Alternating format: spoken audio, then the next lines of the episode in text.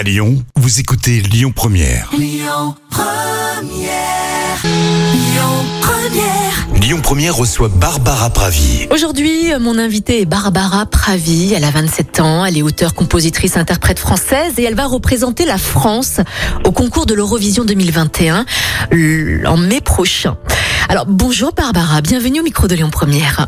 Bonjour, merci beaucoup. Alors, Barbara, cette année, vous représentez la France au concours de l'Eurovision de la chanson hein, avec votre titre Voilà. Et vous avez pourtant refusé plusieurs fois ce concours à l'Eurovision. Pour quelle raison? Euh, c'est un petit, petit peu plus compliqué que ça, mais en fait, depuis plusieurs années, France Télé fait quelque chose que je trouve assez formidable, c'est qu'ils font des, ils organisent donc un, con- un- le concours, donc c'était Destination Eurovision. Cette année, c'était c'est vous qui décidez, mais c'est un peu la même chose. Et donc, ça laisse la- l'opportunité à des artistes euh, inconnus de, de proposer un titre inédit. Et euh, c'est sur ce titre inédit que la personne va défendre la France euh, à l'Eurovision. Et en fait, moi, j'ai eu plusieurs fois l'opportunité de le faire, et, et je l'ai jamais fait parce que j'étais pas prête du tout, et que je pense que j'avais pas la chanson, et que j'avais pas euh, euh, même la force intérieure de, parce que c'est quand même un sacré truc, hein, c'est un, un, bouleversement de carrière. Euh, il faut être, je pense qu'il faut être prêt à être tellement précis dans dans, la direction qu'on choisit de prendre qu'il faut, ouais, il faut, il faut être armé. Et j'étais pas armée avant. Et comment vous vous êtes préparée justement pour l'Eurovision cette année du coup? Bah, je me suis encore en cours, hein, c'est puisque c'est en mai, euh, je suis en, en plein en train de me préparer, mais euh, disons que je sais, je sais ce- vers quoi je tends pour mon projet, je, je sais où va mon album, euh, je sais qui je suis de mieux en mieux chaque jour, donc du coup, euh, je j'étais pas inquiète de me jeter au loup entre guillemets, parce que c'est quand même, voilà, on, on s'offre un peu aux médias, euh, il y a il y a beaucoup de pression parce que mine de rien, c'est quand même représenter un pays dans le, le plus gros concours de chant au monde, quoi. Donc, euh, donc, donc voilà, je pense qu'on se prépare un peu tous les jours jusqu'au jour J. Et moi, c'est plutôt de la préparation. euh, c'est vraiment de la préparation intérieure parce que c'est une chanson où de toute façon il n'y aura pas de danseur, je serai seule sur scène. Donc euh, c'est vraiment comment euh, se préparer à, chanter au mieux et à être le plus investi et le plus présent à soi euh, au moment où je chanterai la chanson. Mhm. Vous avez tenu un rôle quand même hein, dans un spectacle musical il y a quelques années. Est-ce que cette expérience vous permettra justement de mieux vous préparer pour l'Eurovision?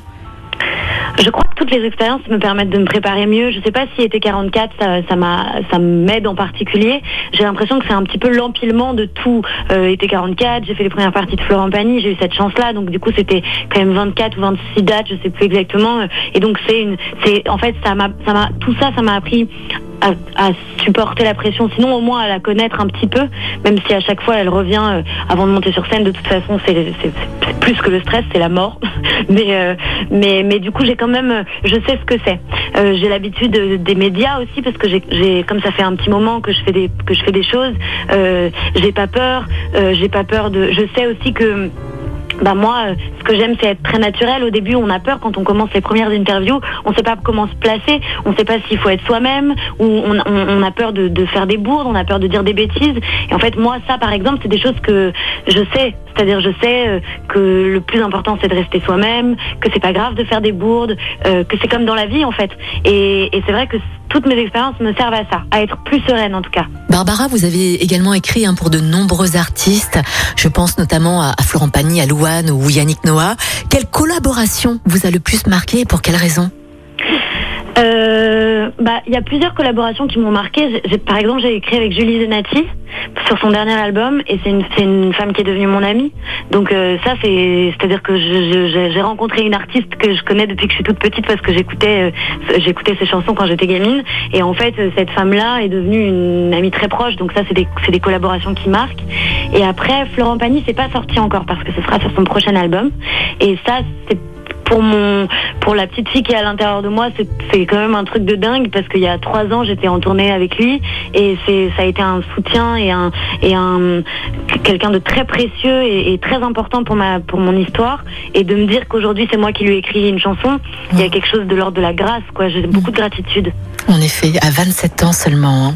Et en Oui. plus, vous êtes très très influencé par euh, Barbara, par euh, Jacques Brel, par Georges Brassens ou, ou Françoise Hardy. Mais qu'en est-il des autres artistes beaucoup plus modernes et de votre de votre âge également?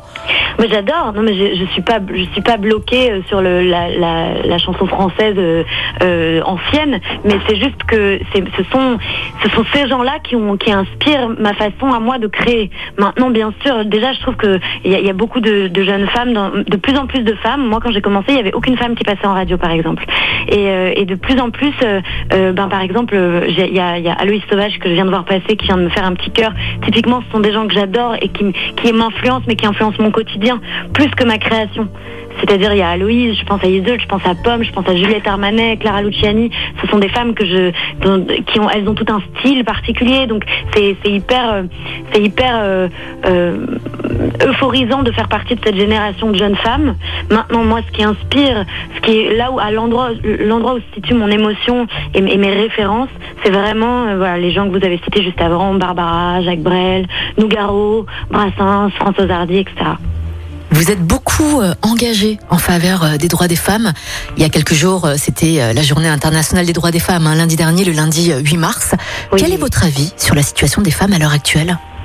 Oh, bah, je pourrais en parler pendant des heures et des heures, mais, mais je pense que. Bah, y a évidemment que c'est dommage qu'on ait encore en effet une journée internationale des droits des femmes parce que tant qu'il y a des journées, ça veut dire qu'il y a besoin qu'il y ait des journées et, c'est- un petit peu dommage.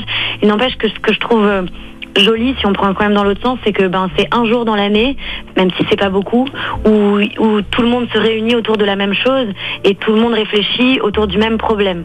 Et je pense que mine de rien, le fait d'avoir un, un- alliage de force euh, ce jour-là, c'est bon, c'est bien et c'est important. Ça devrait évidemment être tous les jours, mais mais c'est déjà bien qu'il y ait un jour.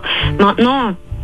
Ce que je crois aussi, c'est que, euh, je- encore une fois, je trouve qu'en tout cas dans la musique, par exemple, il y a de plus en plus de femmes qui prennent la parole, euh, qui, qui comprennent, qui réfléchissent, qui se posent des questions, qui essayent de sortir des carcans un petit peu euh, euh, imposés, un petit peu, euh, un petit peu, euh, ouais, hein, de, de, de, de ce qu'on connaît de la musique. C'est-à-dire que souvent, on a un producteur, il y a que des hommes qui sont des patrons de labels, etc. Et de plus en plus, on se rend compte que ben, les femmes se portent seules, euh, s'affirment seules, euh, se, décident de, s'expandre, quoi. Et je trouve ça magnifique. Et euh, j'ai tellement de choses à dire sur ce sujet-là qu'en fait, c'est difficile même de cadrer mes idées. Ce que je crois, c'est que euh, les choses bougent.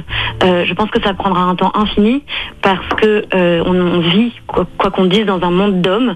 Moi, je me, je me rappelle souvent que quand j'étais à l'école, en terminale ou au lycée, en tout cas, quand on, donnait des cours d'histoire, je comprenais jamais pourquoi est-ce que euh, enfin j'ai fini par me rendre compte qu'en fait à chaque fois qu'on racontait l'histoire de la France on ne parlait que des hommes. C'est les hommes qui ont signé les traités de paix c'est les hommes qui ont signé la guerre c'est les hommes qui ont fait la guerre c'est les hommes qui ont tout fait. Et les femmes dans cette histoire là elles, elles étaient complètement euh, elles étaient complètement en, en mutées quoi.